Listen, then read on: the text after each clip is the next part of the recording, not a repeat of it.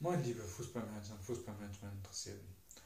Heute möchte ich das erste Mal eine Art Saisonprognose machen. Also ich habe mich bis jetzt ja sehr, sehr doll zurückgehalten mit irgendwelchen Prognosen, wer jetzt ähm, Meister wird, wer absteigt und, äh, wie, und dann halt auch in den unterschiedlichen Ligen.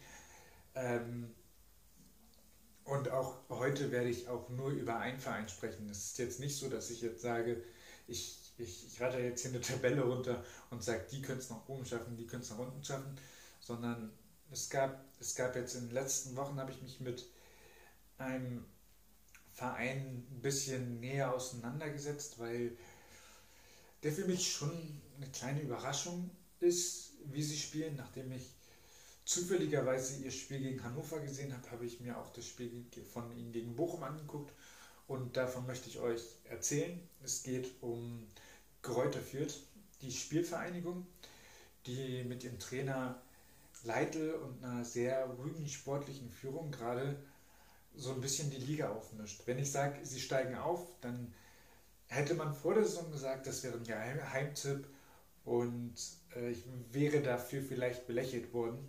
Aktuell stehen sie auf Platz 2, das heißt, ein Geheimtipp ist es aktuell nicht. Ähm, und trotzdem möchte ich euch mal darlegen, was sie eigentlich gut machen und warum ich glaube, dass sie es dieses Jahr wirklich schaffen können, nachdem vorletztes, nee, vor, nachdem vor ein paar Jahren ähm, Union und Paderborn aufgestiegen sind in die erste Liga. Letztes Jahr Bielefeld das extrem gut gemacht hat, wie sie in die Bundesliga gekommen sind. Und jetzt glaube ich, es führt ein wirklich ernstzunehmender, ernstzunehmender Kandidat, der das auch schaffen kann. Und ähm, ja, in diesem Video möchte ich euch einmal kurz analysieren, was sie so gut machen. Also es geht los, wenn man sich die Pressekonferenzen von Leitl anguckt, dann ist das so, dass er sehr viel über Defensive redet und sehr defensiv kommuniziert und also auch und auch auf, ähm, auf Fragen, was er denn tut oder, oder ob er ich glaube, es war eine Frage von der Bild, ob Fürth jetzt schon eine Spitzenmannschaft sei. Und da reagiert er sehr souverän drauf, sagt, also sie haben jetzt zwei Spiele gewonnen, das macht noch keine Spitzenmannschaft aus. Und er kriegt es hin, zu, gleichzeitig zu formulieren, wie viel Spaß er hat, seine Mannschaft Fußball spielen zu sehen und gleichzeitig sie trotzdem zu positionieren, dass sie keine, ähm, dass sie keine kein, kein Top-Team sind. Und zudem gibt es natürlich auch die andere Frage, ob vielleicht der ein oder andere Gegner ähm, ihn unterschätzt hat und sein Team. Äh, da, das verneint er natürlich auch, aber auch da sagt er, ähm, dass sie, da kriegt er das dann kommunikativ hin, dass man es dass man's glauben könnte, wenn man sich die Spiele nicht anguckt. Zu den Spielen kommen wir, kommen wir gleich noch. Und wenn wir uns jetzt die sportliche Führung angucken, es wird ruhig, konzentriert, akribisch und ähm, dementsprechend kann ich mir gut vorstellen, dass sie den Aufstieg schaffen. Und wenn wir uns jetzt die Spiele angucken, da einmal das Hannover-Spiel, ähm, da hat Hannover versucht, das System von äh, Fürth zu spiegeln. Sie haben gesagt, wir sind individuell stärker besetzt. Das heißt, wenn sie auf dem ganzen Platz ein 1 gegen 1 spielen, müssten sie die Duelle gewinnen und dementsprechend die Chance haben, äh, nach vorne zu kommen und ähm, dann auch die Tore zu schießen. Ähm, ob das so stimmt, hat man in dem Spiel nicht gesehen. Also Fürth hat es ja 4 zu 1 gewonnen. Ich würde das aber noch nicht mal großartig ähm, anzweifeln, dass es vielleicht so sein könnte. Aber Fürth hatte einfach eine Lösung gefunden, die dann, die es halt egal macht, wie gut die Einzelspieler gegeneinander sind, indem sie mit sehr, sehr gutem Kurzpassspiel ähm, und einer hohen Vertikalität einfach ist und direkt gespielt haben, einfach die Zweikämpfe gar nicht zugelassen haben. Also dementsprechend war es, dementsprechend ist Hannover wirklich ständig hinterhergelaufen. Ähm, sie haben sich Hannover auch zurechtgelegt. Sie haben sie erst rüber auf die linke Seite, auf, auf die linke Seite geholt und dann äh, rübergeschoben auf die rechte und äh, da, da dann Platz gehabt und so ein Tor gemacht. Ähm, dann, äh, was Fürth gegen den Ball gemacht hat, war ein, war ein Eingriffspressing, was äh, mit dem äh, Hannover überhaupt nicht klargekommen ist. Und auch da hat Hannover teilweise dann nach dem, beim Rückstand dann auch gesagt, okay, wir gehen von unserem Mittelfeldpressing weg und wir gehen ins Angriffspressing und probieren es auch mal. Und da hat ähm, dann Fürth einfach den nächsten Trumpf gezogen und haben gesagt, ja macht. Daraufhin haben die Innenverteidiger zurück auf Burchard gespielt und der mit einem richtig schön getimten Ball lang hinter die Kette und Rogota konnte ihn ähm, konnte den Ball erlaufen und dementsprechend äh, Hannover eiskalt auskontern. Ähm, es war also so, dass Hannover sehr, sehr unterlegen war in dem Spiel und ähm, das meiner Ansicht nach auch dadurch entstanden ist, dass Hannover sie halt unterschätzt haben, haben beziehungsweise sie hatten noch keinen Plan B. Also Kenan Kotschak hat dann extrem viel versucht, was man noch ändern könnte. Die haben dann auf ein 3-5-2 umgestellt und äh, danach haben sie dann wieder irgendwie umgestellt und haben irgendwie sehr wild umgestellt, aber hatten wirklich keine Idee, was sie dagegen tun können. Ähm, da waren, glaube ich, einige auch sehr überrascht, wie ich auch, wie gut Fürth da gespielt hat und wie konsequent sie das umgesetzt haben. Ähm, ich fand auch, man hat das Gefühl gehabt, dass die Führungsstruktur im Team so war, wie Skoretzka über Bayern gesagt hat. Jeder übernimmt die Verantwortung, jeder geht fürs Team voran. Und es war nicht so, dass, dass sie wirklich einen Leader auf dem Platz hatten, sondern wirklich jeder war dabei, Gas zu geben und sich gegenseitig zu motivieren. Und äh, dann haben sie da ein super Spiel äh, absolviert und zu Recht gewonnen. Und dann gab es ein zweites Spiel, was ich mir angeguckt habe. Das war jetzt Fürth gegen Bochum. Bochum hat das gesehen und dementsprechend haben sie einen anderen Ansatz gewählt. Sie haben gesagt, gut, wenn Fürth so, so, so, eine Wert, so ein Kurzpassspiel an den Tag legt, dann stellen wir uns im Raum auf, dann ist es nicht mehr möglich für die und dann gucken wir mal, wie sie agieren. Ähm, also äh, Bochum war ein bisschen, hat auch ein Mittelfeldpressing an den Tag gelegt, hat es im Raum aber gemacht, im Gegensatz zum 1 gegen 1 von Hannover und ähm, dementsprechend hatte führt dann das Problem, dass der, das Kurzpassspiel nicht mehr gegriffen hat. Also sie haben es auch gar nicht mehr versucht, weil sie, sie haben es wahrscheinlich antizipiert. Ähm, und dementsprechend haben die sich dann gesagt, gut, dann machen wir folgendes. Wir haben, jetzt hat ja jeder Spieler mehr Zeit, weil Raum gegen Mann, da hat jeder Spieler ein bisschen mehr Zeit, weil der Raum halt größer ist als ein Mann gegen Mann. Da haben sie gesagt, gut, das nutzen wir und spielen dann einfach ein bisschen längere Pässe, schieben die Passtiefe ein bisschen hoch und, und versuchen so ähm, Bochum äh, ein bisschen äh, äh zu, äh, ins Laufen zu bringen und, zu, und, und, die, und und die Abwehr zu bewegen. Und das hat dann auch gut geklappt. Sie haben dann ähm, in der ersten Halbzeit vor allem haben sie das Spiel sehr, sehr gut dominiert. Ähm, Bochum konnte sich dann nicht großartig befreien. Wobei, wenn sie sich dann befreit haben, wurde es dann natürlich auch schnell gefährlich für ähm, Fürth, wobei sie das auch gut verteidigt haben. Ähm, und dann kam die dann, haben sie, dann stand es zur Halbzeit 2-0 für Fürth. Und äh, dann haben sie es halt sehr, sehr gut wegverteidigt, was da von Bochum dann kam. Sie haben auch noch ein bisschen was versucht, aber jetzt nicht großartig.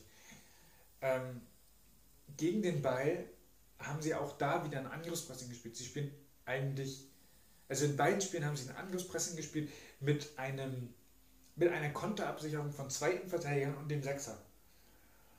Und das heißt, auch die langen Bälle sind für die nicht äh, also sind für sie einfach nicht gefährlich. Und dementsprechend stellt sich natürlich die Frage, ähm, wie kann man jetzt gegen Fürth überhaupt gewinnen?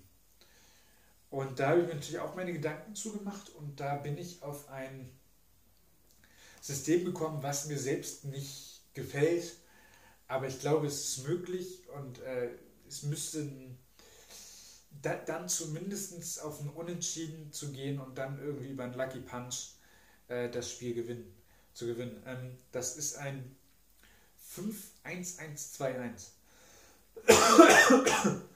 Die Idee dahinter ist, dass man, oder die ich dabei hatte, ist gegen den Ball, spielen sie mit zwei, sie spielen im 4-1-2, also sie spielen im 4-4-2 mit Raute und ähm, spiel, äh, spielt ähm, Fürth die ganze Zeit.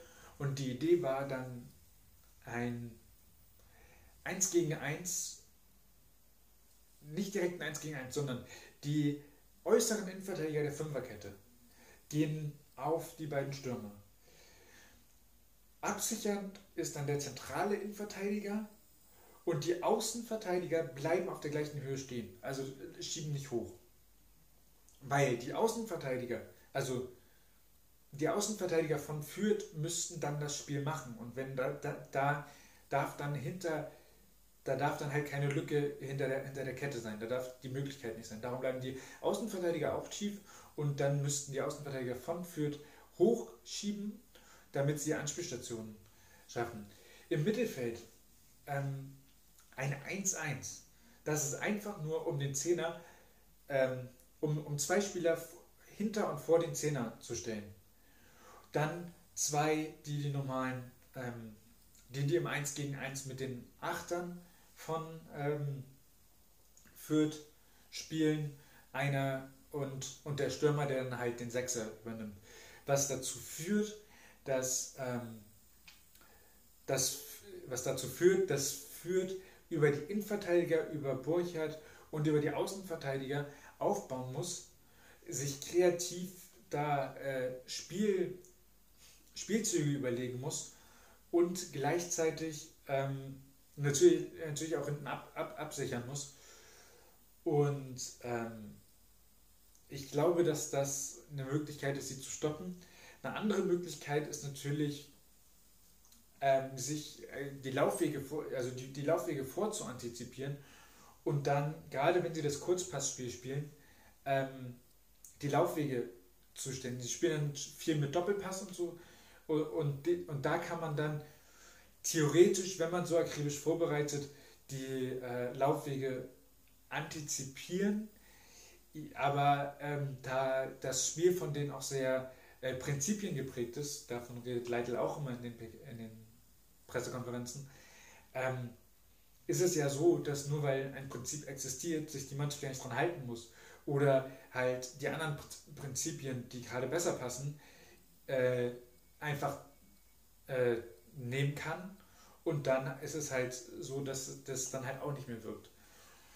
Und ähm, in der Offensive, wie man jetzt aus einem 5-1-1-2-1 in die Offensive kommt, äh, da bin ich noch so ein bisschen am Grübeln. Also theoretisch mit der Abwehr, ähm, mit der Konterabsicherung, die sie wählen, also die Fürth wählt, ähm, müsste, würde ich sagen, man müsste über die Flügel nach vorne kommen. Allerdings, ähm, wie da das Umschaltspiel funktionieren kann, weiß ich nicht. Ähm, also es wäre wirklich, ein, es ist das 5-1-1-2-1 ist eine klare Idee gegen den Ball und ein sehr destruktiver Fußball, den ich selbst nicht feiere, also verstehe das nicht falsch, ähm, aber das wäre halt eine Option. Und ähm, jetzt ist natürlich die Frage, die Saison ist noch lang, was sind mögliche Stolpersteine, an denen sie äh, oder Lösungen für oder woran könnten sie noch stolpern, dass sie es nicht schaffen, aufzusteigen?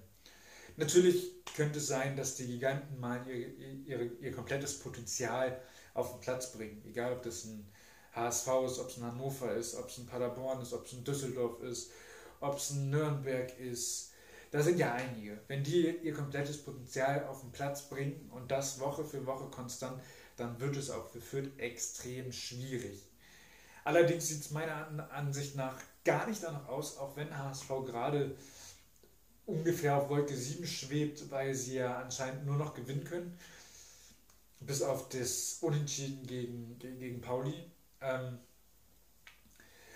glaube ich, äh, dass das nicht passiert. Ähm, und dann ähm, das nächste Thema, was halt ist, ist, sind die Verletzungen. Sie haben in den letzten Spielen sehr viel mit der gleichen Elf gespielt, was natürlich su super ist für die Automatismen, was super ist ähm, für, äh, für, die, für die Automatismen, für, für den Rhythmus und die Spieler kennen sich halt in- und auswendig.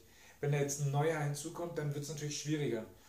Und ähm, ich glaube, dass es auch so ein paar ich glaube, es ist eigentlich relativ egal, wo, wenn sich jemand verletzt, dann ist es überall schmerzhaft. Aber wenn zum Beispiel jetzt Borchardt verlieren als, äh, als den Keeper, dann haben sie ja schon nicht mehr die Waffe gegen das Angriffspressing. Also sie können diese Entlastung, können sie zwar dann unkontrolliert mit einem zweiten Keeper, ich weiß jetzt nicht, wer, welcher das ist, aber sie könnten mit, einem, mit, mit dem Keeper, der dann im Tor ist, glaube ich, immer noch weit rausschlagen, aber es wird nicht zu einer Waffe. Also, oder es ist nicht mehr die Waffe, die sie aktuell damit haben. Und dementsprechend wird Rogota dann vielleicht den Ball nicht so optimal bekommen oder, oder ähm, keine Ahnung, der Ball fliegt sowieso ins Aus und dementsprechend ist das halt dann schwierig. Und ich glaube auch andere, also generell, egal welcher, welcher andere da sich verletzt, wäre für sie sehr, sehr ähm, schmerzhaft, sehr, sehr schwierig zu ersetzen. Und ähm, wenn Sie wirklich das Ziel realisieren wollen, äh, aufzusteigen, was Sie natürlich nicht formulieren, aber also das, was ich da gesehen habe, stimmt mich da sehr, sehr zuversichtlich bis jetzt, dass, dass Sie schaffen können, dann würden Sie wahrscheinlich im Winter nochmal nachlegen müssen. Ich weiß jetzt nicht, wie dann der Markt sein wird, äh, wer viel spielt, wer wenig spielt. Und ich weiß auch gar nicht genau, welche Positionen sie da nachlegen müssten. Vielleicht ein, würde mir jetzt einfach ein flexibler zentrales Mittelfeld, was sowohl 6, 8 als auch 10 spielen kann, ähm, sowas in die Richtung nochmal nachlegen, dann, dann, sind sie da auf der sicheren Seite. Aber ähm, einen weiteren zweiten, also einen zweiten Torhüter, der das ähnlich gut kann wie Burchard, ist Wäre auch interessant. Ich glaube, da gibt es auch einige, die eventuell auf den Markt kommen oder beziehungsweise die man auf dem Markt, äh, wo man auf alle Fälle mal anfragen kann. Aber die dann mit, dem, mit der Wahrscheinlichkeit nicht zu spielen zu verpflichten, glaube ich, würde auch nicht funktionieren. Und äh, dementsprechend, ich hoffe für Fürth das Beste. Ich hoffe natürlich, dass sie, dass sie da ähm, erfolgreich durch die Saison gehen und vielleicht auch aufsteigen. Und ähm, mich würde interessieren, wie seht ihr das? Kann Fürth es wirklich packen? Kann Fürth die nächste Überraschungsmannschaft werden diese Saison, die dann den Aufstieg packt? Ähm, Schreibt es in die Kommentare.